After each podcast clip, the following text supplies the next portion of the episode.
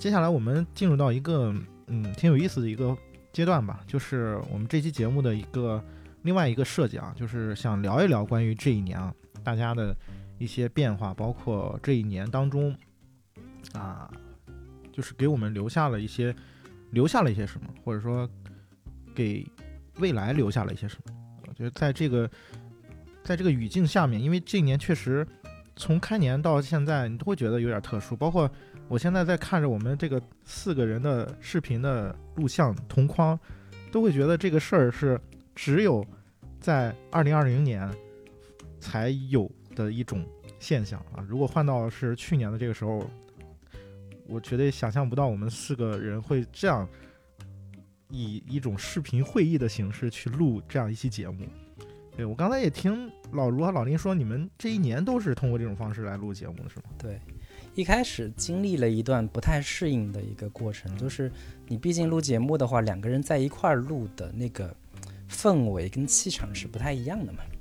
但是慢慢开始习惯之后，我觉得也 也有一部分是因为惰性的关系吧，就是每周你要找一个时间，然后。那个聚到一块儿，然后还得就是先预热还是怎么样，最后能把这期节目录了，其实也挺挺花时间的，一个下午就没了。但是这样的一个方式，可能又慢慢找到了一个新的平衡，于是慢慢 也就也就一直坚持以这种形式来录节目了，好像效果也还可以，听众不说的话也听不出来。对，虽然我们都在北京，对，然后平常以前我们都是，因为我们也做了有小小四年时间了嘛。之前前三年都是尽量的去，要么去来我公司的办公室，要么去他们那边办公室去录，反正离得也不是很远，打车呢可能也就二十块钱以内就能解决。所以这个当时录的时候每次都能见面嘛。今年因为疫情原因，也因为就算疫情缓解之后，好像我们都没有特别的想法说我们要再聚在一起像以前一样录，因为我们各自远程录好像都还挺放挺方便的。然后也挺放松的，所以也不想说我们再花那么长时间或者是在路上折腾，呃，然后就就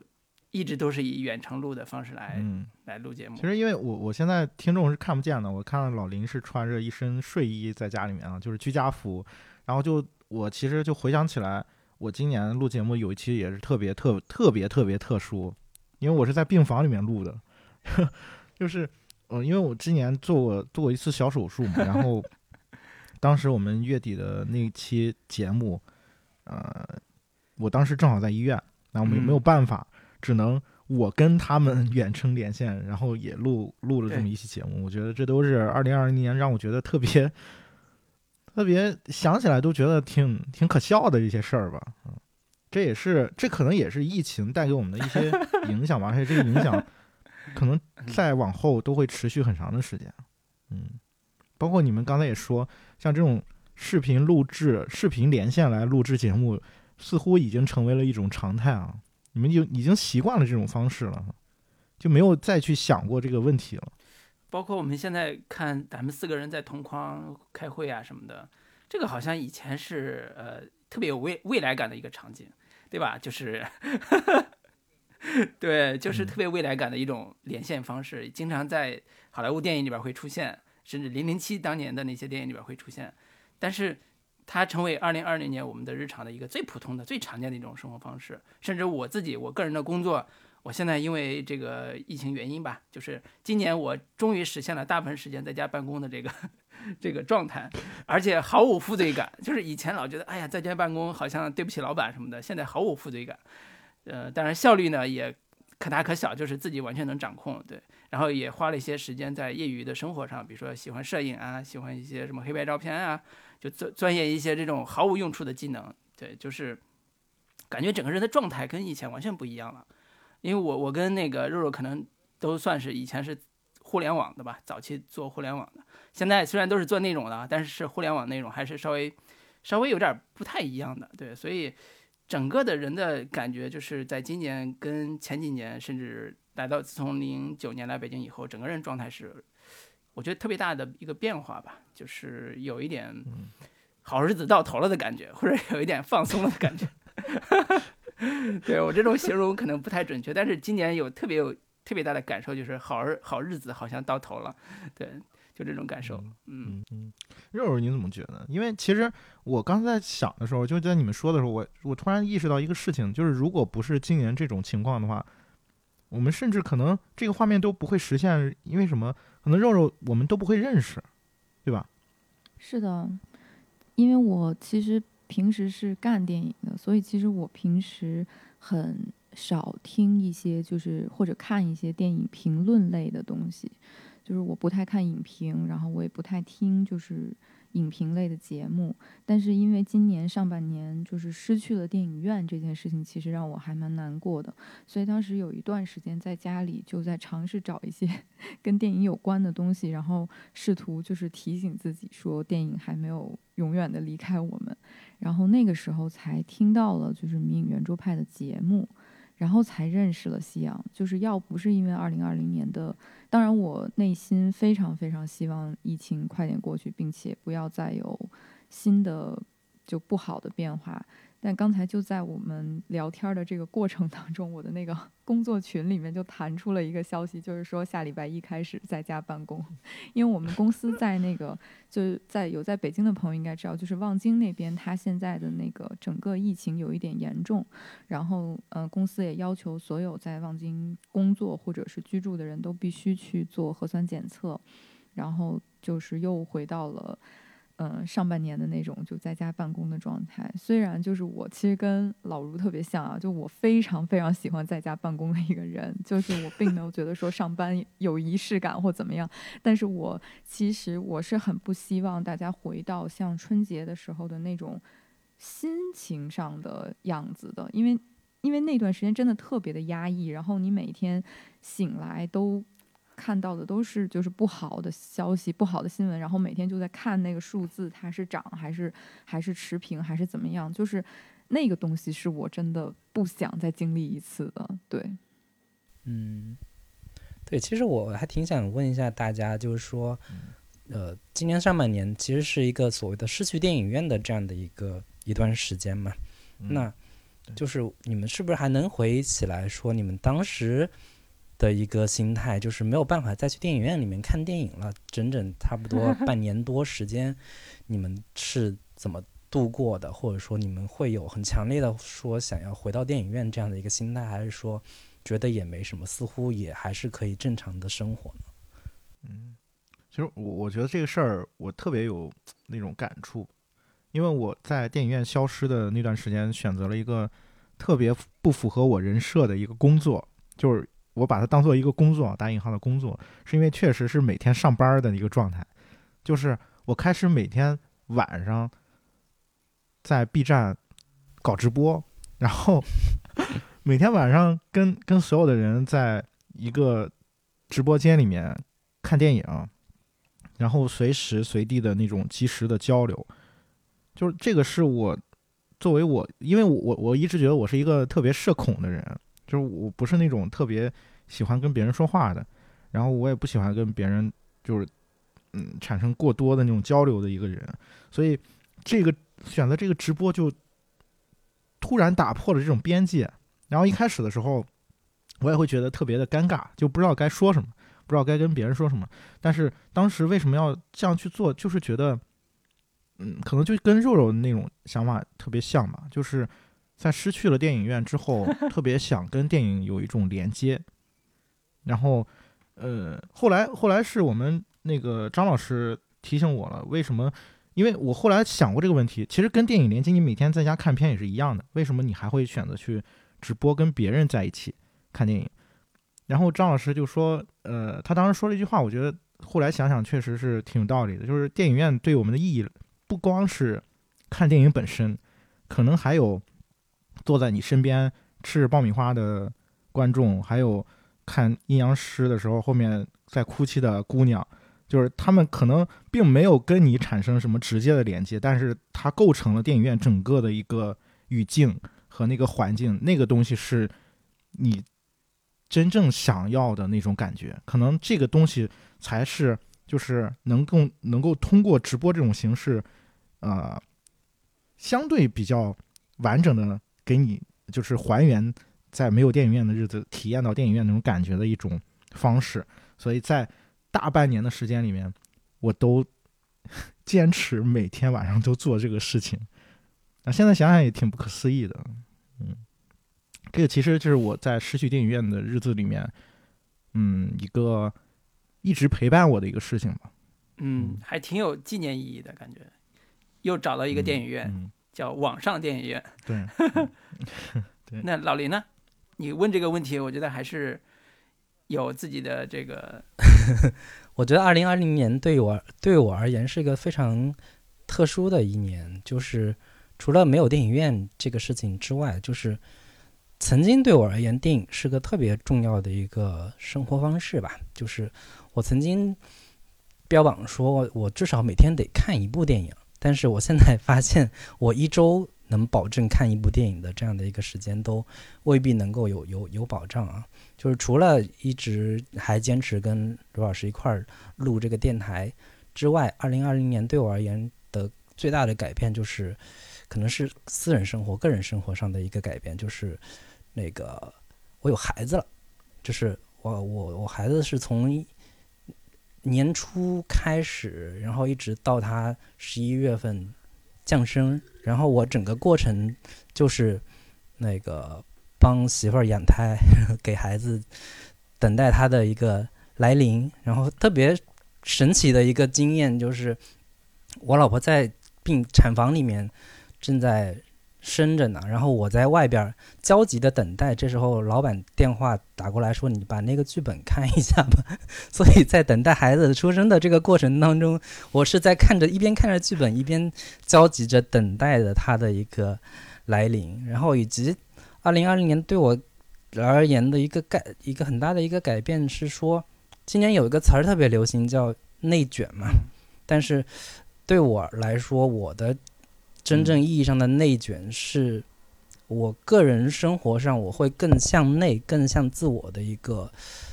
嗯内心去就是进行内卷，就是我可能会更多的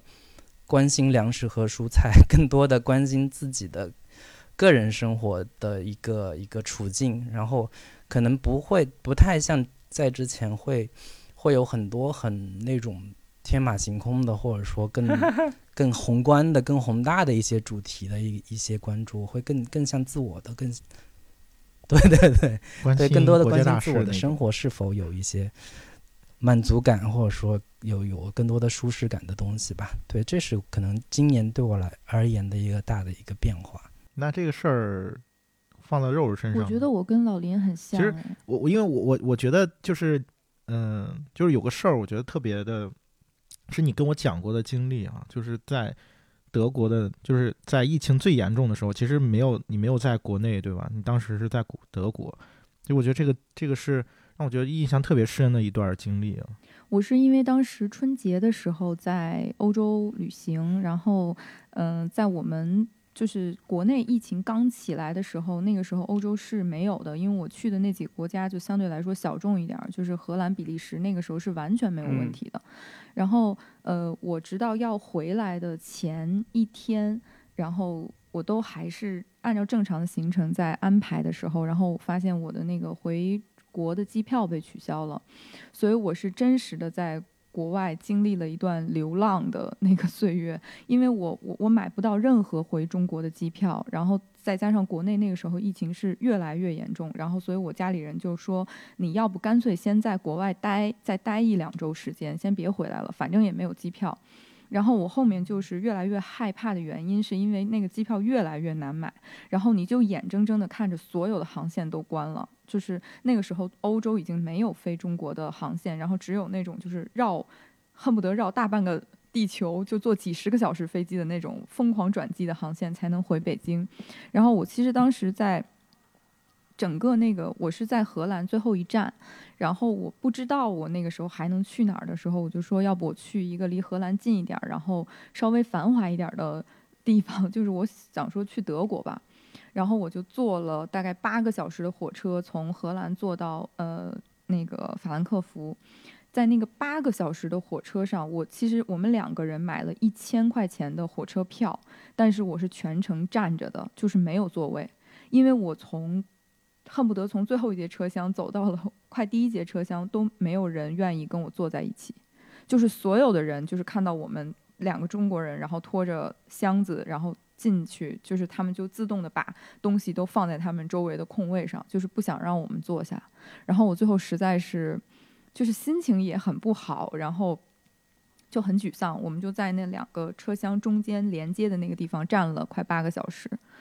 然后这个是一个很神奇的经历吧。然后等我们到了法兰克福，然后再从法兰克福去柏林的时候，那个时候国内疫情已经非常严重了。那个时候就变成了我去所有的餐厅、所有的商场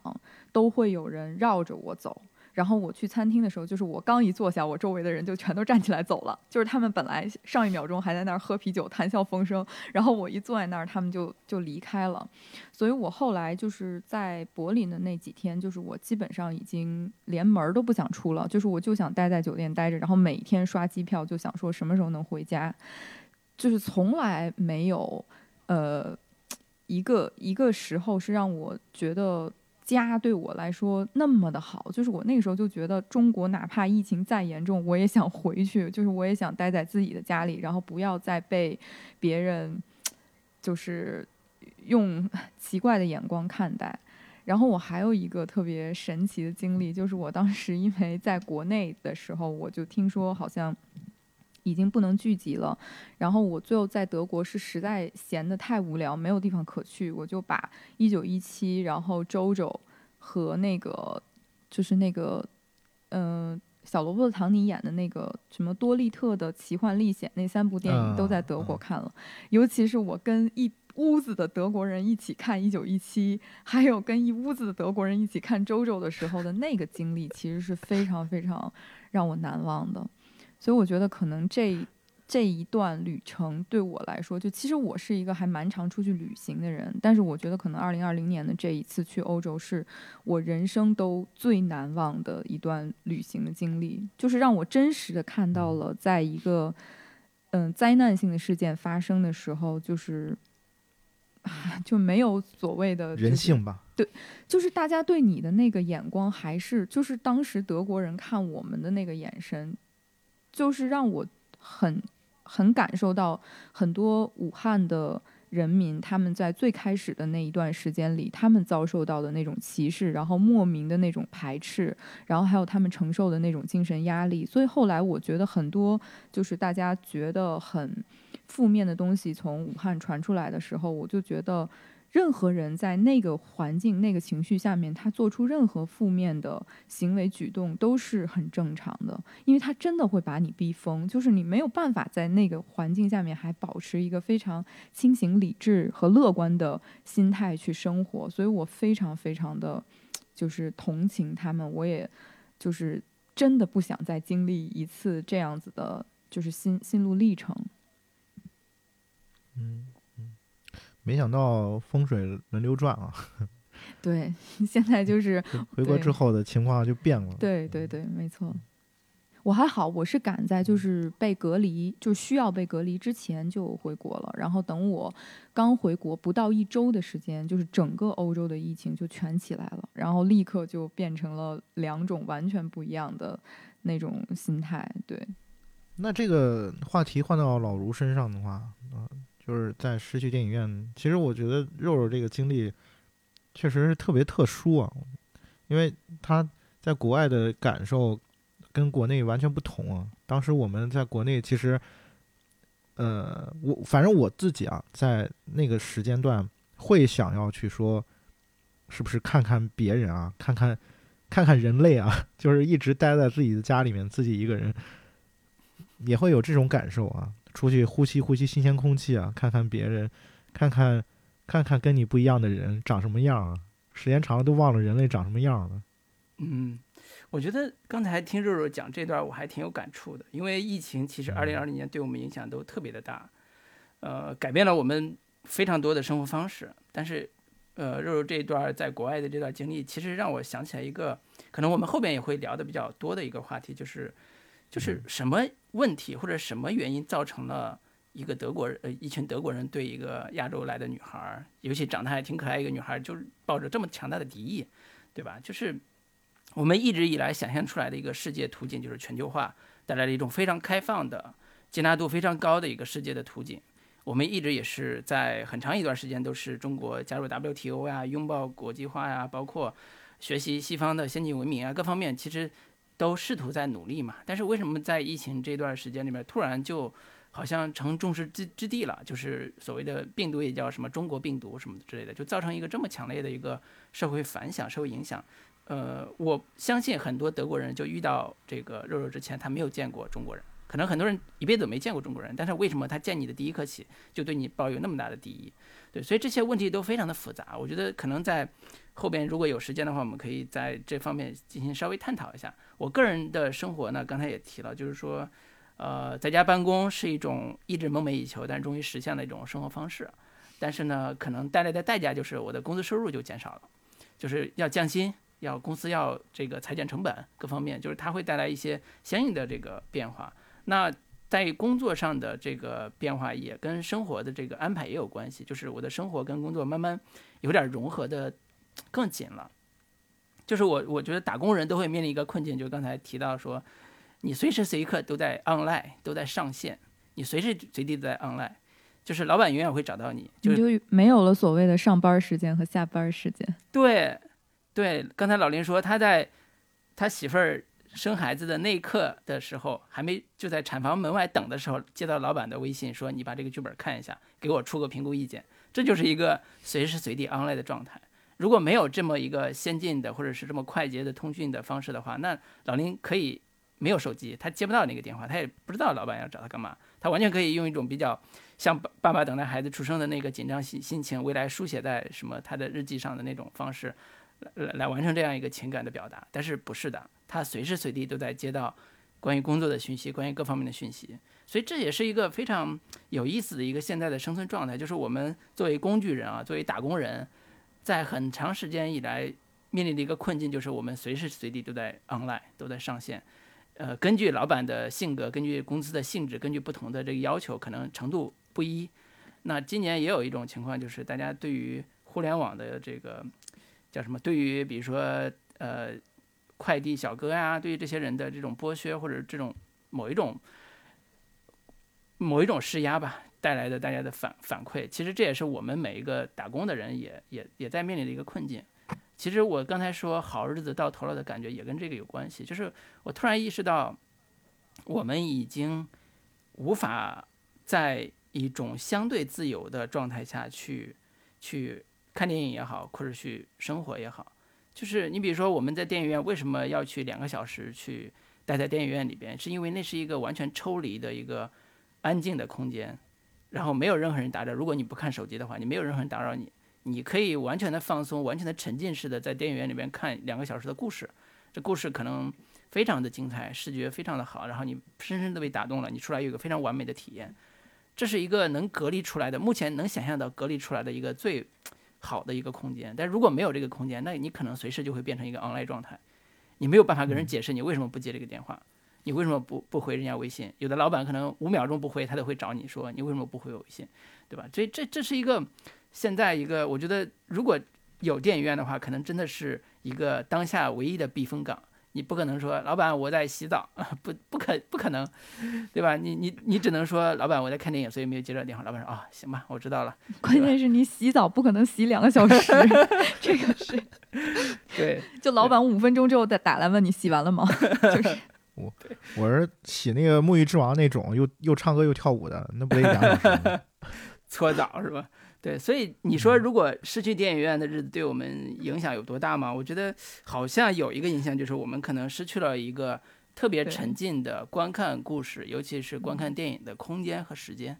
这可能是在我们现在放到我们日常环境里边，比如说回到家也好，在什么环境也好，很容易被打断，很容易无法沉浸的一个一个一个现象吧。就这个，但是这个问题可能也两面，就是未来的。电影院可能，嗯，的确不会像，呃，大家预期的那样会有一个非常好的未来。我自己也觉得，可能从一九年开始到二二零二零年开始，呃，电影院尤其在国内啊，就可能是一个长线衰落的状态。就是甚至说，以多大幅度的衰落，可能是个呃不知道的一个结果。但是能有这衰落必然是必然的。对线上娱乐这些都慢慢的取代了这种我们电影院观看的方式。对，所以这是一个呃，我觉得为什么叫好日子到头了，就是可能我们当年一七、一八、一九年开开心心的看电影那种欢乐的时光，那时候不觉得有什么可珍惜的但是突然二零二二年这一下，就觉得说那可能这过去最好的、最美好的某一种回忆，可能就只能成回忆了。对，所以这是可能有点小遗憾的部分吧。嗯嗯，包括比如说，嗯，就虽然说，呃，中国电影工业在迅速的崛起和利用了二零二零这个特殊的时间点，我们有很多就是，嗯、更多的国产电影的创作者开始发力了，但是大家。必须得承认，说很长一段时间，我们都是靠西方电影来引领一个所谓的审美潮流，或者是一个这个创作的潮流的。但是二零二零年这个行业风向，对，但是二零二零年这个事情发生，会导致很多国外的剧组停工，然后很多电影没有办法拍。我们其实今年收到了很多的国外的原创的英文剧本，然后来中国寻求一些拍摄落地执行的方式，比如说能不能把它翻拍成中国的版本，然后能不能做一个比如说中外合拍的一个版本。其实国外的电影人也在寻求新的。就是这个讲故事或者对出路，所以我是觉得说，可能很长一段时间我们没有办法在电影院里面看到更新鲜、有趣、多元化、丰富的内容，这个事情会持续很长一段时间，因为国外。疫情就是一时半会儿解决不了的话，那很多电影它都会被迫搁置。对这个东西还是大家必须要去面对的。然后还有就是这个流媒体的 大举占领电影市场的这个风，这个风潮也一旦刮起来了，很难就再平息下去。你这个窗口期一旦变短了，你不可能说等到疫情过去，你再把它恢复成原来的那种传统的样子，就是我们也都回不去了，这是一个不可逆的过程。其实刚才老卢在聊说打工人的时候，就也是特别有感触，因为大家也知道我是一个呃大龄失业男青年，就是我是 我是我是没有没有正当职业的，没有啊，你有职业，你的职业是直播啊。就是直播直播作为一个工作，它的就是它只能满足你的这个浪费时间的这个需求，就是它没有办法给你带来什么呃回报或者收益收入，对，收入。就这其实是一个在二零二零年所有人都要面对的一个问题。就其实刚才老卢也也有提到一些部分，嗯就联想到我自己，因为前一阵儿，呃，就我之前，因为大家如果就听我们之前的节目的话，有可能会了解，就我之前最早刚毕业的时候做的职业，做的最长的职业，其实是在体制内的。然后，呃，前不久的时候，我们之前的那个我们当时单位的老领导有找我聊天，然后说，如果有机会能回来，你会不会啊、回去去工作？然后这个问题在一年之前问我的话，我的答案是非常非常肯定，而且毫不犹豫的会说不。但是当现如今的这个语境他再问我的时候，其实我是，嗯、嗯，就是不知道该怎么回答，就是我会我会去思考，会去想，那这个选择对我来说是不是一个可选的选项？就是嗯。在我以前的认知里面，我一直觉得我要做我想做的事情，我要做我热爱的东西，但是好像呃，嗯。因为这个疫情的原因，好像这个这个很多的事情都变了，因为我就会回想到这一年当中，就对我们这些人啊，虽然我自己标榜是一个失业者，但是也算是电影从业者的一个最底端的人群吧，因为我们的我们平时的依靠的就是收入都是来自于呃跟电影相关的一些边角料的一些工作，那。因为疫情的关系，整个电影院关闭，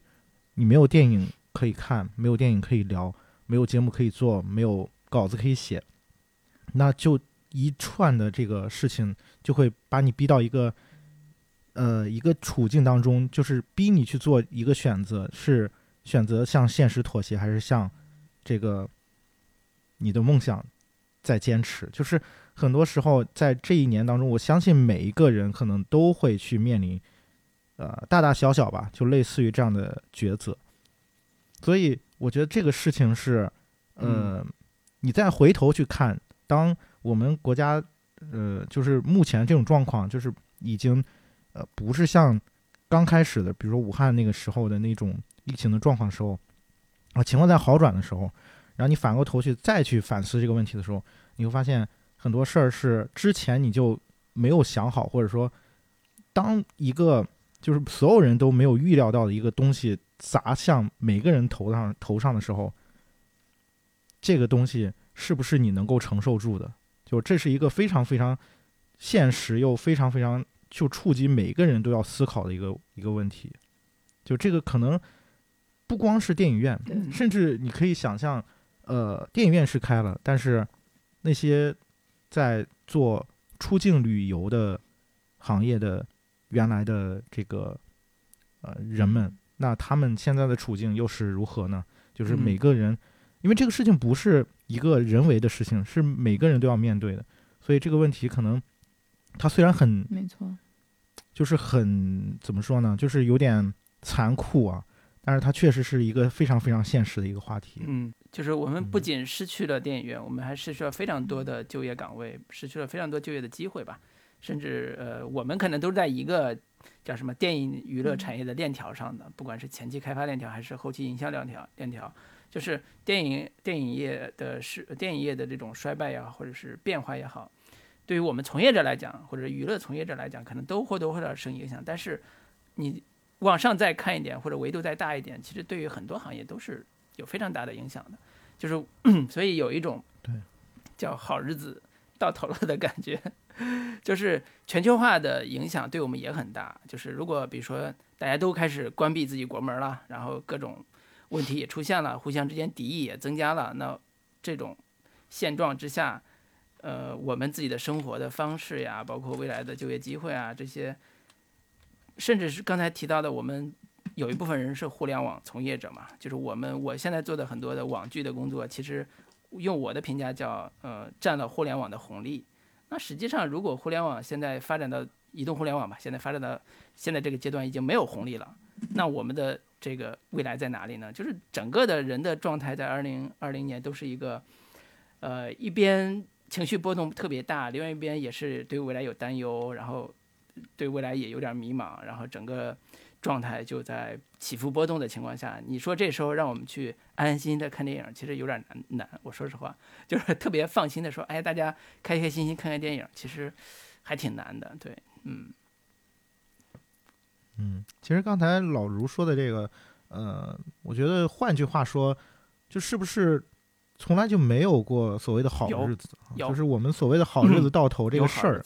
就是就是。就是看你，因为因为很多时候是我们认为我们是在一个好日子的过程当中，但是，呃，其实这个这个东西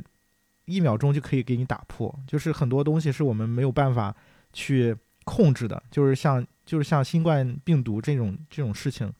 跟我个人的工作经历有关系，就是。我从零九年以后到北京工作，虽然我是特别想做影视行业嘛，但实际上我很快进入到一个互联网视频的行业里边儿，就是这个行业是依托于整个网络发展和视频技术的这个增强增强吧。从最早的大家都知道的什么土豆、优酷，到后来的这个现在的各大视频网站，就是我们当时做内容的一个特别好的一个趋势就是。网民当时大量的涌涌入到网络里边，然后他的娱乐消费开始增强，然后随着移动互联网增强之后，那大量的人就网民数量其实几何级增长，那个时候是一个对整个互联网国内互联网来讲一个特别好的一个前提，就是我永远有红利，就是永远有新的人进来。那到现在为止，到今年到一九年年底为止，基本上人手一个手机，那基本上互联网已经没有新的人进来了，大家该争的地盘全都争了。那这时候，我们的红利还在哪？还有哪些？就是尤其我们做内容的啊，就是那时候监管也没有那么严格，我们还有大量的空间去做网络上大家想看的新的类型和题材。但现在已经完全不存在这个空间了，所有的类型的审查标准是和传统的影视剧、电影电视剧完全是统一的。那你其实已经丧失了所谓的互联网的技术带来的一个红利。这些都是我我我觉得可能说的有点大啊，但实际上都是在我们现现在的工作范围之内能看到的好日子到头了的一个现状。对，当然当然那个从监管层面上来讲，人家说我就我之前是没有顾得来管你，现在我就可以管你了，对吧？他有他有无数种无数种方式来说这个话，但实际上我们看到的互联网这些年的突飞猛进的发展，其实是有技术突破加成的，就是它的技术红利。带来的一种题材，像我们内容的题材红利，和像这种所谓不管是互联网金融也好，滴滴打车也好，所有这些所谓创新模式的这个加成，都带来了一个新的繁荣的机会。所以为什么大家都还说互联网是什么，或者是叫网络也好，或者是计算机技术也好，是未来的什么发动机啊什么的？但实际就是科技的第一生产力什么之类的，就是我觉得这些都是有一定原因的。那现在的问题，可能我们今年今年面临的更多的情况就是什么反垄断。什么暴露隐私的问题，还有各种各样的现在的大家对于新技术的疑问吧，其实都有一个说我们现在的好日子到头的感觉。但是也扯这扯的扯的有点远啊，就是我们可以回到刚才这个夕阳你说的这个话题。对，其实我觉得这个也是这一段时间啊，这一年的时间给我们造成的影响。但是但是除了我们个体之外啊，就这一年其实也发生了很多。很多事儿啊，包括也有很多人离开我们啊，这个也是二零二零年我们觉得特别特殊的一个地方。当然，有的时候我也会觉得，是不是也是因为呃新冠疫情的这个事儿，让我觉得在这一年发生的很多的其他的事情，包括离开我们的人，才更加好像又变得特别突出了啊。或者说，其其实，在你放到。别的年份也都会有这样的事情发生，有这样的人去离开啊！我不知道是不是这样一种呃悖论吧，或者或者说是这样一种语境，让我觉得这些事情好像更加特殊了一点啊。对，其实每年都有人离开我们，就是，但是似乎其他年份的这种伤感的气氛蔓延的没有那么的广泛，或者说那个伤感的感觉没有那么的强烈，但是今年。但凡有一个人离开，就会加深我们对于这一年的一个悲观失望的这样的一个情绪。从影视界到体育界到学术界到文学界到这个其他各种界别，体育界从年开年之前的那个科比的离开，再到年末的马拉多纳的离开，然后之前我一直很喜欢日剧嘛，今年日剧圈也是有好多我曾经美好回忆的人都。一个个离开，包括像三浦春马跟那个谁，竹内结子，那个女演员，对对，竹内结子。然后学术界最近也是傅高义也也也也离世了。然后文学界像约约翰勒勒卡雷，以及年末最让我们感到伤感的就是金基德的一个离世。其实我们刚刚跟老卢也聊聊完一期节目嘛，就是聊金基德，他曾其实是我我们这一代八零后影迷。从进入，呃，进入电影或者说成为影迷的那个初始时期，呃，接触他的电影，然后从他的空房间再到春夏秋冬又一春那一系列电影，其实是我们所谓文艺青年当年必看的一系列电影。然后我也曾经是他非常忠实的一个影迷，但是也经历过说觉得。金基德似乎也离我越来越远了，似乎没有那么大的兴趣再去看他的电影。但是他当他真的离开的时候，我确确实实有一种感觉，就是好像我的影迷时代，我的所谓的喜欢电影的那那个年年代，正在逐渐离我远去的这样的一个感觉。嗯嗯，我不知道其他几位朋友有什么样的一个感受呢？嗯。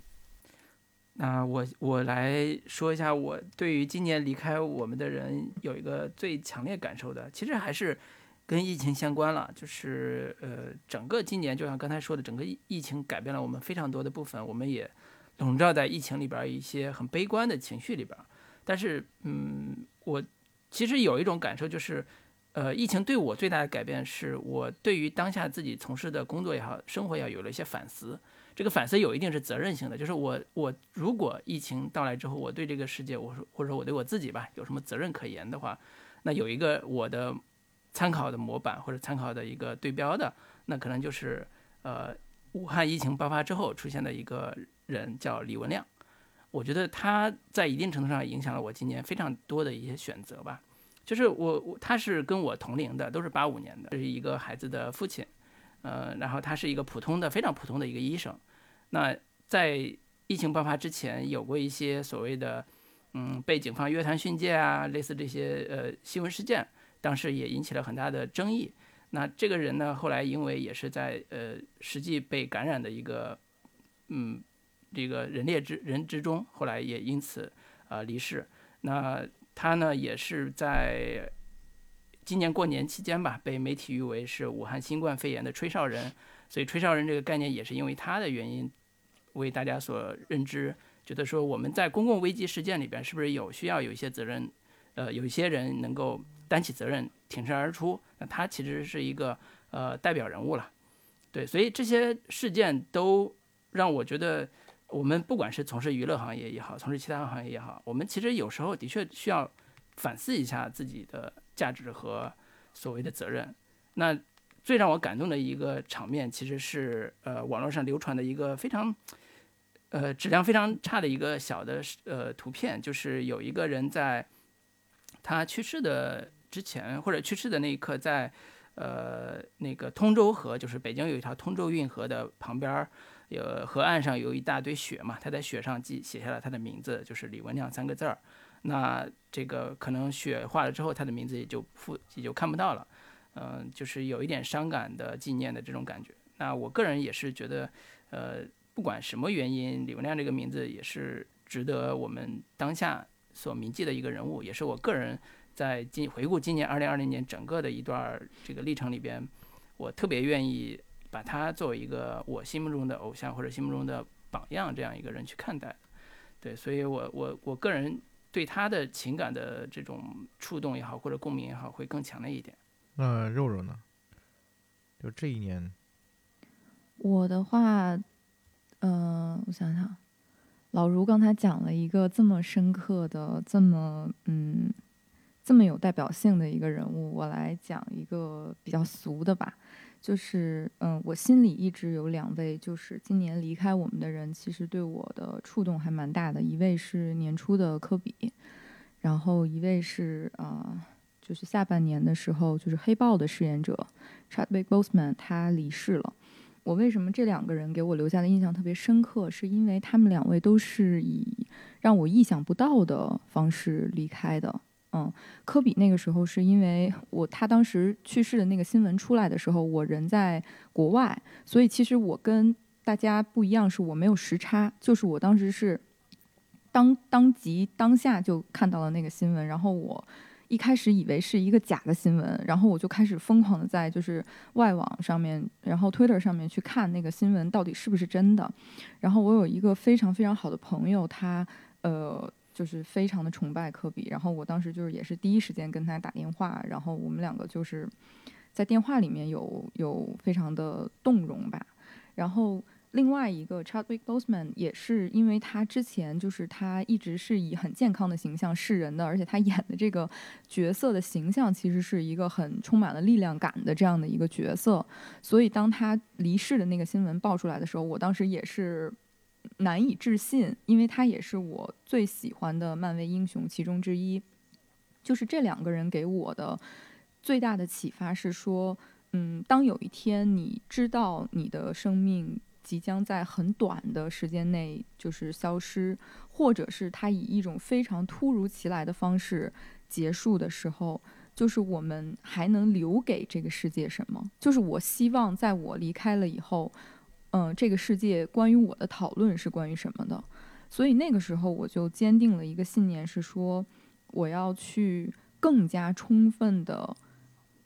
更好的去利用我现在拥有的时间。就是我没有办法再为过去发生的事情遗憾，也没有办法再预知未来。就是这两个东西对我来说都不重要了。对我来说最重要的东西是此时此刻的这一分这一秒。所以我那个时候就开始，嗯。开始强烈的关注自己，就是我刚才听老卢还是老林说的时候，我就特别有感触。就是我嗯看了很多关于营养学的书，然后营养学的视频，然后我开始去关注说你的关注自己的饮食，关注自己的作息，然后我是一个从来不运动的人，我非常非常的懒。但是今年我开始就是有定期的去做一些就是有氧运动，然后我希望能够把自己的身体状态保持在一个相对来说比较稳定的一个状态，然后开始嗯很认真的去体检，然后去关注自己的生活的一些呃不好的习惯，就是努力的去改掉。我就是觉得说我我拥有一个健康的身体之后，我才能。有更多的时间去做我想做的事情，不管这个事情是，呃，可以给我带来长远的收获的，还是说它只是能够给我带来短暂的快乐的。就是这两位，就是呃，两个人的离世，其实给我的就是影响是非常大的。而且我，呃，我记得当时就是 Chadwick Boseman 去世的时候，DC 有为他发一一一篇 Twitter，就是说。为了纪念他，然后在那篇推特上面，他们只写了一句话，就是说你是一个跨越了宇宙的英雄，因为他不光用自己的电影在激励着所有喜欢黑豹、喜欢漫威的这些漫迷们，他其实是在用自己就是努力的为电影去奋斗的这个。人生的这个故事在激励着身边所有就是被他感染到的人。科比也是一个这样的人，就是虽然我自己不是很懂篮球，或者我也不是很懂这位运动员他的职业生涯，但是作为那一代成长起来的人，就是你或多或少你都会理了解这个。这个人，这个明星，以及他就是在体育体坛内做的和在体坛外做的所有的影响这个社会、影响这个世界的故事，就是我觉得说，我也很希望说，如果有一天当我离开这个世界的时候，我希望别人记住的是我为这个世界做过的事情，而不是说遗憾说那些我还没有做的事情。对，这个是给我一个比较大的一个启发。该你了。我们这个天儿 从天亮聊到了天黑。是是是，对这个话题确实比较沉重。刚才刚才刚才肉肉说的，就让我挺感触的。包括刚才大家提到的一很很多人啊，尤其是老林也说，呃，就是影视圈的那些，包括金基德呀，还有刚才没有说到莫里康内啊，或者陈木胜啊，就是肖康纳利啊。有的时候我会我会去想。就是这些，这些人，就是我们熟悉的人，慢慢的离开这个世界，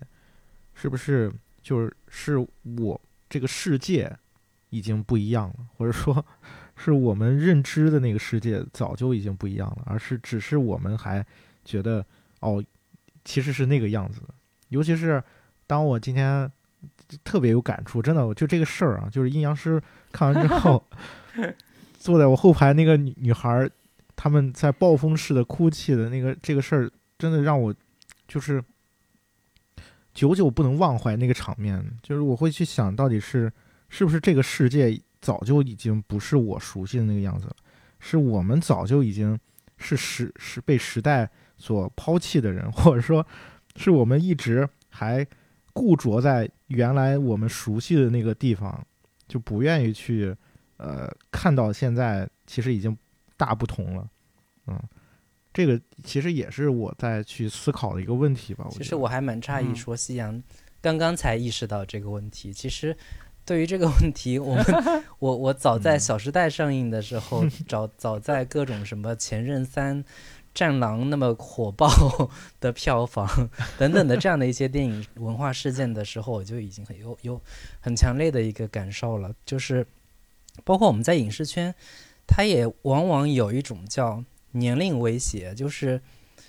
别人告诉你说：“哎，你这个东西你不喜欢，你这个这个文化现象，你觉得你你你你持批判意见的时候，对他说你老了，你已经跟不上时代了。”但是我我其实特别想说，哪怕我年轻个十岁二十岁，我我我其实是个九零后、零零后，甚至是更更年轻的一代的人的时候。我我设想，我可能也还不，我我我也还是不喜欢那些东西。我不喜欢那些东西，不在于说我的年龄，而在于说这些东西确确实实是，我觉得它太过于肤浅，太过于呃浅薄，或者说太过于无聊，我才不喜欢。这个跟我的年龄没有任何的关系。我仅仅只是从审美上，我接触了更好的东西之后，我就没有办法再去接受这样的一些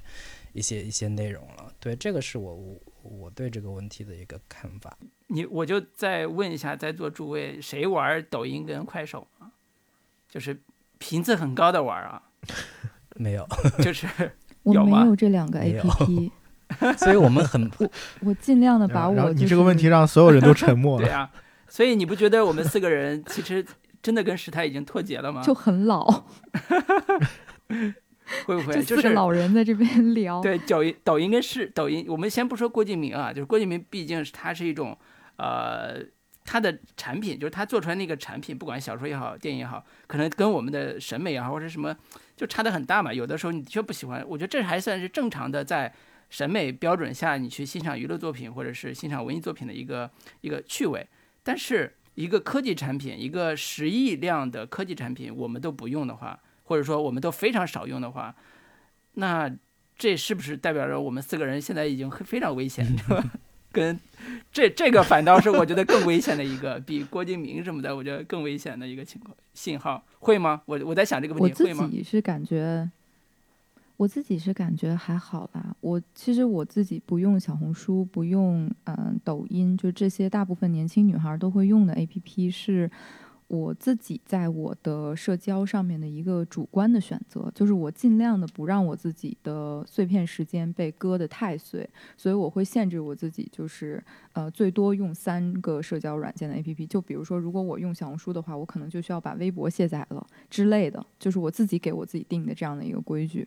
然后从看电影的角度上来讲呢，我觉得是这样，就是我一直都还是像我刚才说的，我是一个特别求同存异的人，就是我觉得说有人喜欢。呃，秦雅集就一定有人喜欢漫客。就我们前两天跟夕阳一起看了漫客嘛，然后看完我还在想说，为什么这个剧本写了几十年都没有拍的原因，就是因为他用了一种非常非常古典的方式在拍电影，在讲电影故事。这个东西真的不是二零二零年所有的观众都可以去接受的这种叙事方式。那包括像我们刚才说的，就是诺兰的那种非常有开创性的那种叙事方式，也不是所有的观众都可以接受的。那就像我们没有办法接受秦雅集一样，所以我是接受这个世界上有人喜欢他的，有人喜欢邓伦，有人喜欢郭老师，没问题，完全没毛病。所以我是觉得，我对这方面没有这么多的焦虑。我觉得，嗯。我我只要有在关心这个世界上每天在发生什么事情，至于我用什么渠道去观察它，或者我用什么视角去看待它，其实就完全是一个个人主观的选择。电影的话，它只分好看的电影和不好看的电影，没有分年轻的电影和老的电影。就所以我是觉得，嗯、这个东西就就是我还是蛮乐观的，不承认自己是个老人因为。因为我还没有看《秦雅集》，所以我我不确定我我到底会不会喜欢《秦雅集》这部电影啊。我现在还不不去做这种就是特别不确定吗？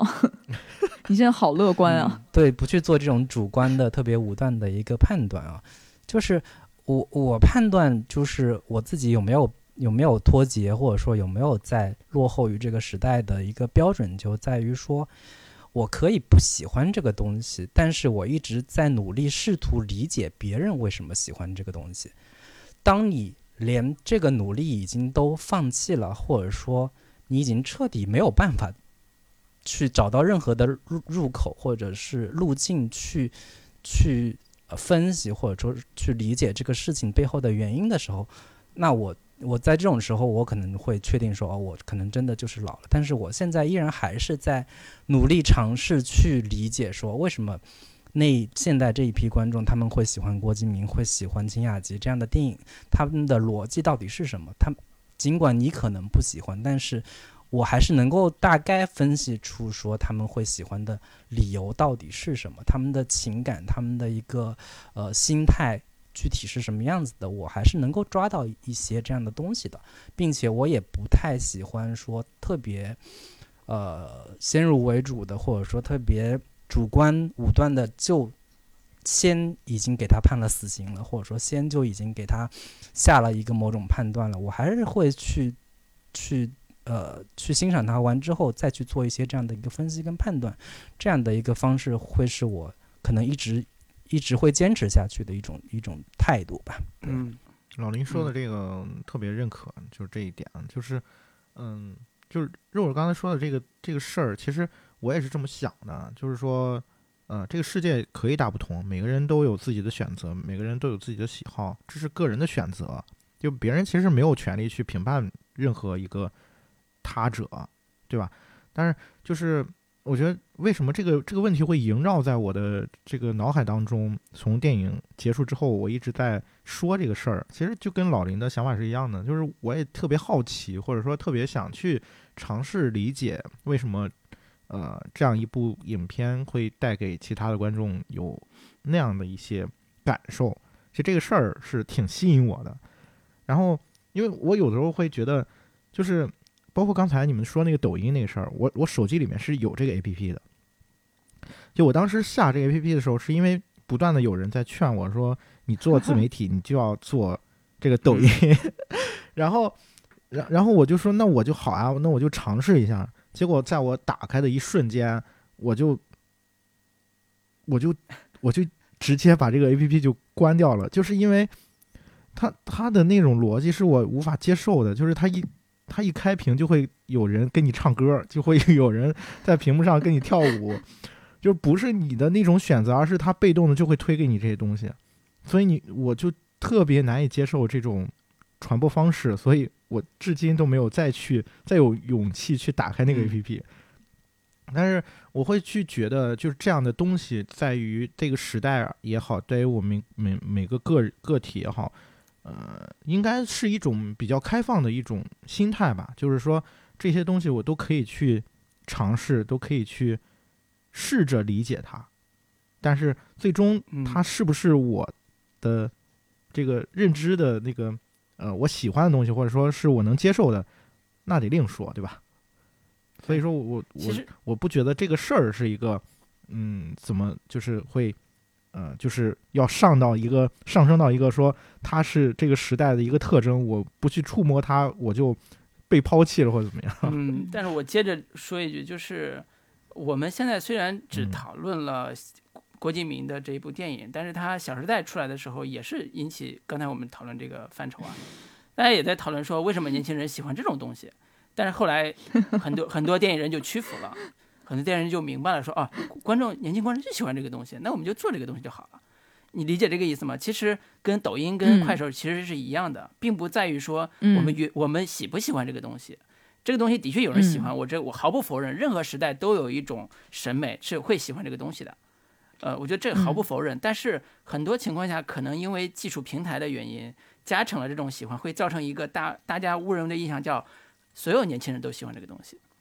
抖音呀、快手啊，在很多程度上就营造了一种幻觉，就是它里边的很多产品、很多的视频、很多的呃表达方式，是让很多人误以为所有人都喜欢这个东西。但是，但是他们提供的很多产品，用一种传播术语叫“奶头乐”嘛，就是一种非常低廉的、免费的这种低价的娱乐方式。就是这种东西会不会反扑过来影响我们自己的创作？这个其实是我担心的。我会担心说，如果大家都喜欢看抖音，那我们做长视频有没有人看？那长视频会不会受到影响，对吧？那还是说我们都不得不去做短视频？就是如果我们做影视行业的话，电影都截成二十段，然后放在抖音上看。现在好多人看剧也是抖音上直接刷抖音就刷完一部剧这种方式来看一部剧的。那我们是不是希望有这种观看方式？甚至说，因为疫情的原因，现在电影做不了了，那后来人说我们做网大吧，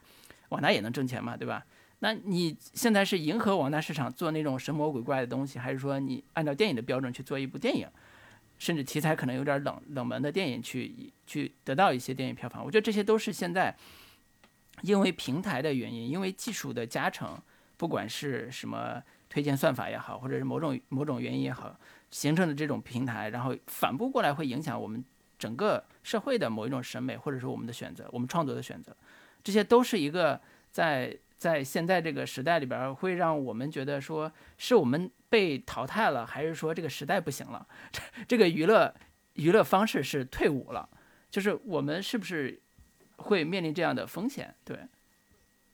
嗯，我对这件事儿的想法非常的乐观，就是我跟我跟老卢可能是完全相反的两种人，可能也是自我安慰啊。就是我一直觉得说，呃，什么样的创作者，你是什么样的创作者，你可能永远会选择用你喜欢的方式来讲你喜欢讲的故事。就我前段时间看了一个网大的片花儿，是一个我们合作的片方给我们看的，然后我当时看那个预告片的时候，我我特别的惊讶，我觉得它让我看到了。嗯，陈嘉上导演那个年代拍画皮的时候的一些美的那种质感，然后我就说，我说这是一个网大吗？他们说对，然后他们就给我讲那个导演之前拍过什么之类的。呃，我是觉得说，就是嗯，你是一个什么样的创作者？比如说我，我很喜欢在 B 站上的一些做长视频的 UP 主，然后嗯，我很喜欢看一些，就是因为其实。你知道，对于我们从业者来说，其实看剧是一个蛮浪费时间的事情。但是我还是会呃专门划出一部分我的休闲时间去完整的把一部高分的剧看完。就虽然我不是做剧的，但是我也想去了解这种创作方式是怎么去好好的。讲好一个故事，就是我觉得这些东西永远都不会从这个世界世界上消失，我们的审美只会变得越来越多元和细分。就是以后喜欢看这种东西的人，他就会固定去看这种东西了。其实这从某一种程度上来说是件好事，就是你以后做内容就更有针对性了。我就知道，我哦，我今天拍这个院线电影，我就是拍给喜欢看院线电影的观众看。那我其实可以用这种方法论去把一部分就是不不需要我去拍给他们看的观众，就直接嗯把他们排除在外了。这样也未尝不是一件好事。我觉得以后我们的内容就会变得更加有针对性，然后那个故事讲的方式就会越来越细分。对我，我觉得这个是我个人看这件事比较乐观的一个一个方向吧。嗯，对，我我很同意肉肉说的这个这个观点啊，就是，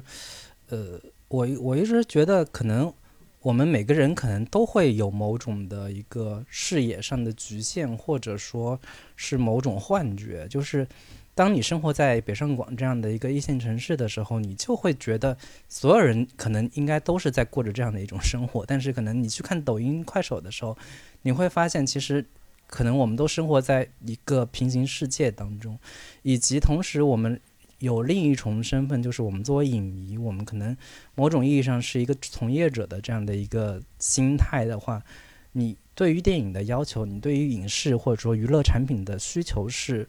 你的要求是更高的，你的需求是更更更不一样的，所以你对于一部电影的好坏，或者说你去欣赏的时候的标准。很可能跟普通观众是截然相反的，他们所想要的东西，可能是在被你看来是非常简单的，或者说非常简单直接的，很甚至很粗暴的一些东西。但是这样的一些东西，只要能够满足到他们的时候，他们就能够得到一个一个心理上的，或者说是视听上的、精神上的愉悦跟满足感。但这种满足感是。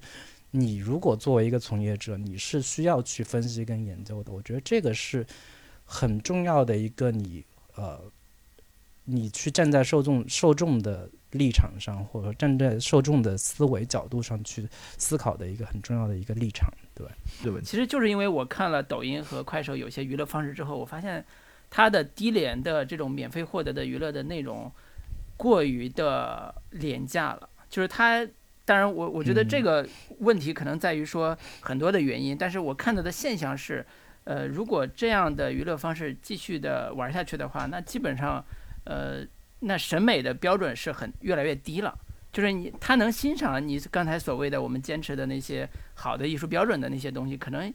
很少有人在看了，或者他的受众越来越少了。或者说，他因为推荐算法的原因，他越来越强制的推荐你这些你想看的，就是喂给你的多巴胺刺激你的东西，那你的审美就很难提升了。所以这是一个技术平台带来的一个困境，就是它越是这样推荐算法，你越困境在一个叫信息茧房也好，或者在一个永远多巴胺推多巴胺促进的一个娱乐消费的这样一个廉价的产品里边，你没有办法去获得更好的产品，呃，或者或没有办法获得更好的这个追求。甚至说，好多人对于抖音的使用，可能我们就是所谓的北上广人群，或者说这个呃读过书的人群，或者读过大学的人群和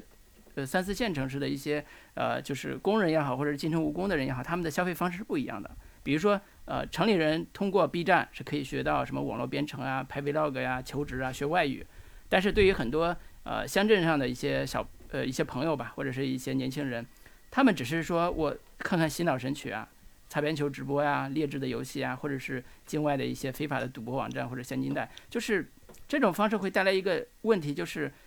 那这些人其实根本就没有办法获得更好的这种呃空间或者是机会去得到他想要的东西，或者说因为廉价的娱乐品已经让他的学习的能力下降了，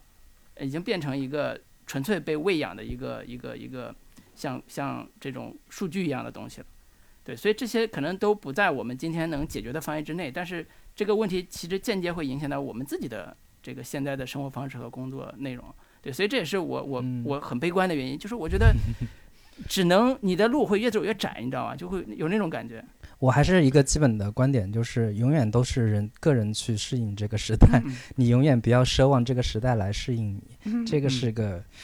很无奈，但是也是一个很很现实的一个东一个东西。但是另一方面，我同样也看到很多抖音，包括这种各种短视频，他们在非常局限的一个环境之下，产生了很多很鲜活的，甚至是觉得我在我看来觉得很有创意的一些拍摄这种短视频的手法，让我觉得非常有有呃生命力，或者说非常有那种。野生的有那种原始的这种这个叙事的一一种极其，你你你可以说是很粗暴，但是有极其冲极其极其强大的冲击力的这样的一些方式会呈现出来。那这些东西我我不知道是否会改变未来的影视的一个讲故事的方式也好，或者说未来影视的一个叙事的一些一些一些形式。但是我我我还是。抱着某种相对比较乐观的态度去看待这样的一些东西的出现吧，对，嗯，我觉得我特别理解老卢说的那个，他说的那个事情，其实就是一个主动选择还是被动选择的问题，就是这个事情本身是不是啊？我平时看抖音，我就看不了呃金基德，我就看不了库布里克啊，就是这个事儿是是我自己选择的还是？别人喂给我的。我不看抖音，我也可能看不太了金基德。我觉得这个可能是，就是我我我是在说啊，这个可能是你们在说这个事情的时候的一个呃点吧。我觉得，因为很多时候你会呃去主观的去判断说啊，我是一个小镇青年，我是不是就看不了所谓的什么呃诺兰啊？或者说看不了所谓的什么库布里克、金基德、呃莫里康内，就这个事情本身是我自己主动选择的吗？或者说我是看了这些之后我才觉得我更适合抖音吗？嗯，啊，这是一个我觉得挺有意思的一个事儿啊，就是是不是真正是我自己做的这个选择，还是我只是我的世界里面从来没有出现过这些东西？嗯，所以我就以为我的世界就是这样的。我的世界就是这么大。对，现在的困境可能就是因为，嗯，所谓推荐算法也好，或者是技术的加成也好，让人人物人就是有一种 AI 智能的算法，把人就分割的特别的清楚，甚至说把人的道德也能分得特别的清楚。就是你的处境就便利，就是你获取信息、获取资讯的方式已经变得特别的呃被 AI 化了，或者是被推荐算法化了，就是你很难有特别好的机会去获得更好的信息。我觉得这个跟我们跟我成长的环境是完全不一样的。我在成长的环境里边，大量的信息是我主动要索取、主动要索取的、主动要获取的。然后在我到了大学的时候，我才能非常好的利用网络去检索东西，那是主动检索要去找信息的时代。但是现在已经完全，这个时代已经完全不一样了。这个时代变成一个你按照你的随机的点点触或者是选择，变成一个完全是给你喂养的这种方式。我觉得这个可能都不在我们纯粹以娱乐或者是以影视为核心来讨论的话题，这可能是一个更加复杂的、更加宏大的一个话题上。但是它出现的现象是是是更加的，我觉得让我很担心的一个话一个一个现象。这个事儿其实换到个体身上，嗯，只是我们这个期节目也不可能解决这个事儿啊。我只是觉得，就是 对于对于我们来讲，我们来拿出这个问题来讨论，其实它本身的意义在于，是不是呃听我们节目的听众。有这样一种自觉嗯性，或者听到我们在说这个事情的时候，会去回头去想一想自己做的选择是不是真正的自己做的选择。你是不是在无意识的情况下就丧失了独立思考的能力？这个是就是大家可能需要去琢磨琢磨的一个事情。但是我觉得我嗯还是嗯比较乐观的一个看法，就是我觉得说，嗯，所有的创作者，不管你是短视频的创作者，还是你是长视频的创作者，还是你是拍电影的人、拍网剧的人、拍网大的人，就是你都应该去以此作为一个激励自己的东西，去激励自己拍出更好的作品。比如说，如果我是一个电影导演，那我就一定要拍出一部能破圈的电影，我可以让它打破这个次元壁，让我的电影被传播到那些根本其实不可能会看到我作品的那那个人群中去，然后让他们走进电影院去看我的电影。就我觉得这个东西就是听起来很鸡汤啊，但是其实是我心里的一个真实的想法。我觉得越是在这样的情况下，你越应该去努力拍出更好的作品，去证明这个艺术形式它是有它存在的价值的，或者我牢牢地抓住这一部分属于我的观众，然后把他们按在电影院的椅子上，让他们去看电影。就我觉得，嗯，反正我就是一直盲目乐观的觉得说，电影院是不会离开我们的，而且电影也永远嗯不会离开我们。对对对，反正我也是基本的一个观感，就是我永远警惕某一种相对比较精英式的思维，或者说带有某种文化优越感的这样的一个思维吧。我觉得这世界永远正在向着越来越分众的、越来越小众化的，每个人奔着自己的兴趣或者说奔着自己喜好，形成一个某种小团体，然后。你那些高雅的东西永远会有人欣赏，但是绝大多数的底层的逻辑还是一个更大众娱乐的、更大众狂欢的这样的一个一个一个基础的，就是主流市场吧。然后我我我相信，可能有一天电影这个东西也会成为某种博物馆艺术，会成为一种可能并不是那么主流的，像现在话剧这样的一个形形态继续留存着。那可能未来会有新的娱乐形式。会会取代现在电影这样的一个方式，或者说游戏的 VR 的这样的种种这样的一些新科技，会带来新的变革跟变化。但是，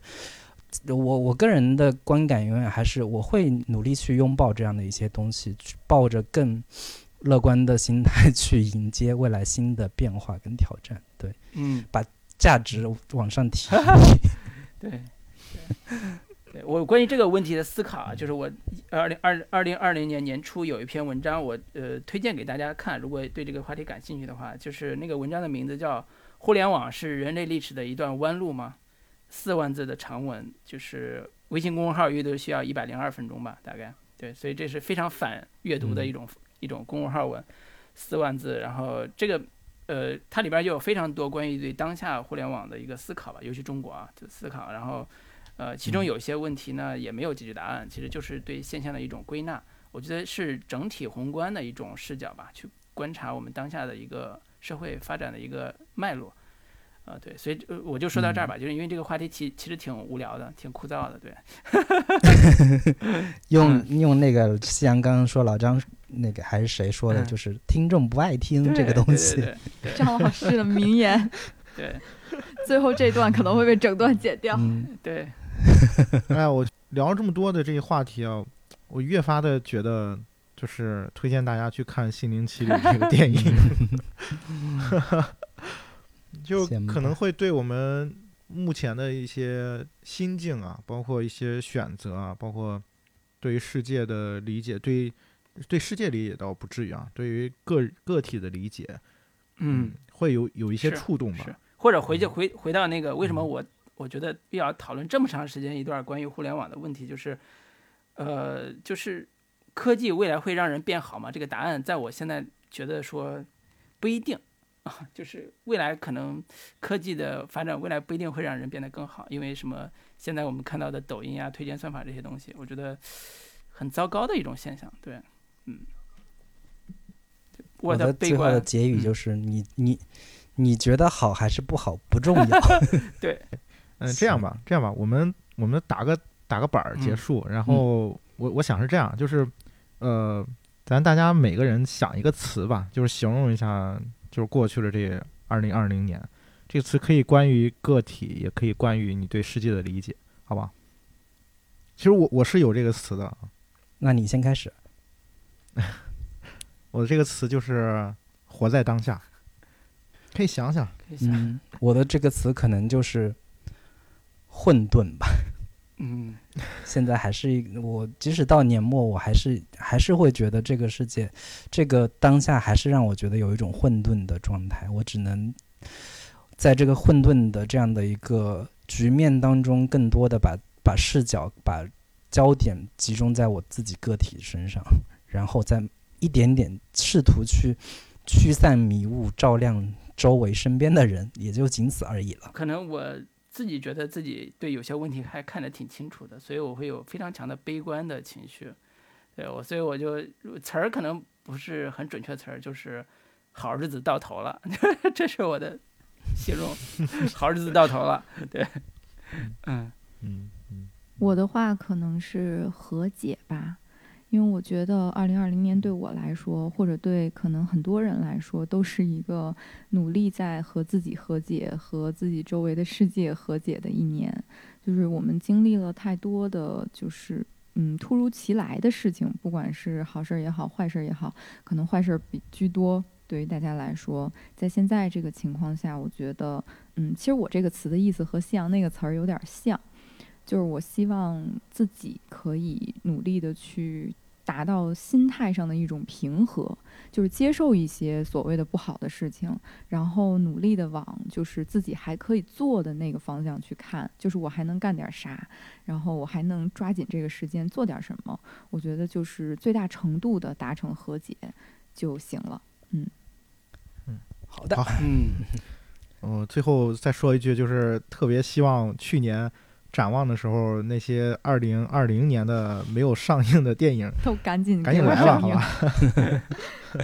期 待都赶都给我赶紧点那你应该最后嗯用那个王景春老师的那句话，就是希望华语电影阳光普照，希望爱与情感地久天长，来作为结束语。嗯嗯，OK OK，嗯。把这个大一点吧，希望电影阳光普照，好不好？好，或者希望每个人都阳光普好照。的。一天，迷途的羔羊还没回来，铁匠铺传来了叮当叮当声。这一切没有想象的那么糟，丰盛的酒席已准备好。归的客人却没来到，熟睡的女儿露出笑颜。这一切没有想象的那么糟，想捕捉一只美丽蜻蜓，却打碎自己心爱的花瓶。燕子飞回了屋檐下的巢，这一切没有想象的那么糟。